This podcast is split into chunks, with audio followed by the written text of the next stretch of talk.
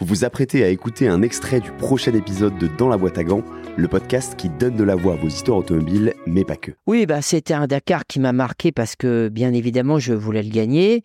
Euh, j'ai été en, tête euh, bah, quand, notamment Thierry Sabine euh, est décédé, avec une pression d'enfer de, Gilles Lallet.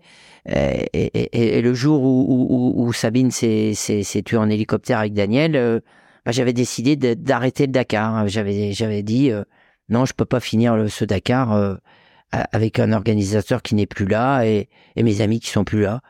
Bon bah là, le team et, et, la femme de, Thierry qui était Suzanne euh, m'a convaincu à, à, dire non, il faut absolument que tu finisses ce Dakar puisque tu es quand même un peu l'emblème du Dakar. Tu as gagné trois Dakar. non, on m'a convaincu de finir ce Dakar. Et, à n'importe quelle place. Hein. Ils m'ont dit, euh, faut que tu finisses. Bon, bah, j'ai décidé de finir ce Dakar, et puis finalement, j'ai dit, bah, s'il faut finir ce Dakar, faut le finir en, beauté, ne serait-ce que pour euh, donner en mémoire à Thierry euh, cette belle victoire et cette quatrième victoire.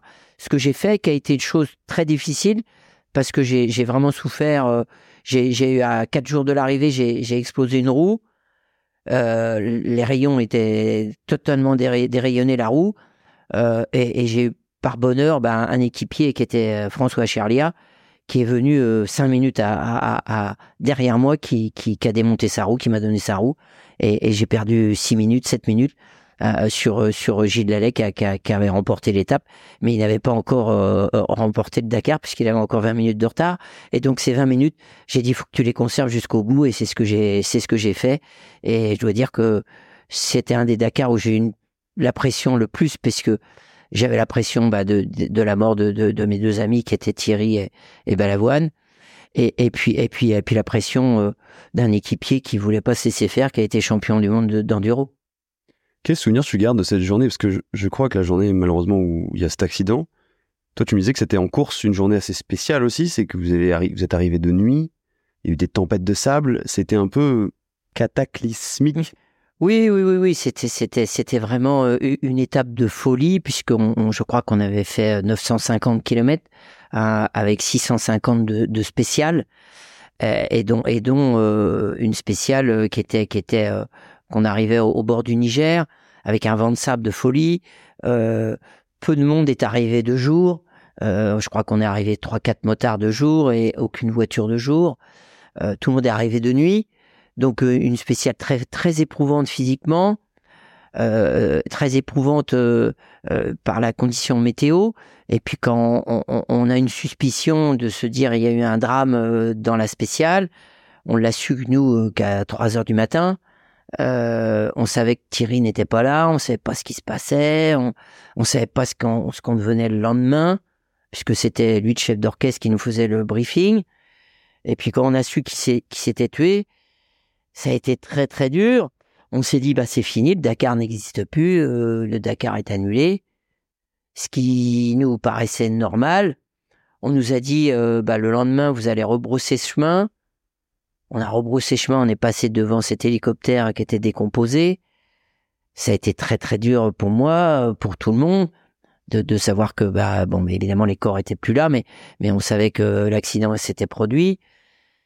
Donc oui, ça a été dur. Et puis finalement, arrivé à Niamey, euh, euh Patrick Verdois, le, collaborateur de, Sabine et, Gilbert Sabine, qui était, qui était arrivé euh, suite au, au, au décès de son fils, et puis surtout Suzanne, la compagne de, nous a dit non, finalement le Dakar va continuer. On a eu cette, étape de neutralisation et on va finir le Dakar à partir de Niamey et on va finir le Dakar euh, comme il se doit pour rendre, rendre hommage à Thierry. Et donc, euh, on, est tous repartis, euh, plus ou moins le cœur serré, à, finir ce Dakar. Tu le finis, tu le gagnes, alors que Gilles Lalette te met une pression de fou. À quoi tu penses à ce moment-là? Tu te dis j'arrête? Après cette victoire? Alors non, non, non, euh, non, non, non, parce que Honda me dit on reconduit ton, ton, ton, ton contrat dès, dès l'arrivée du Dakar avec la même moto.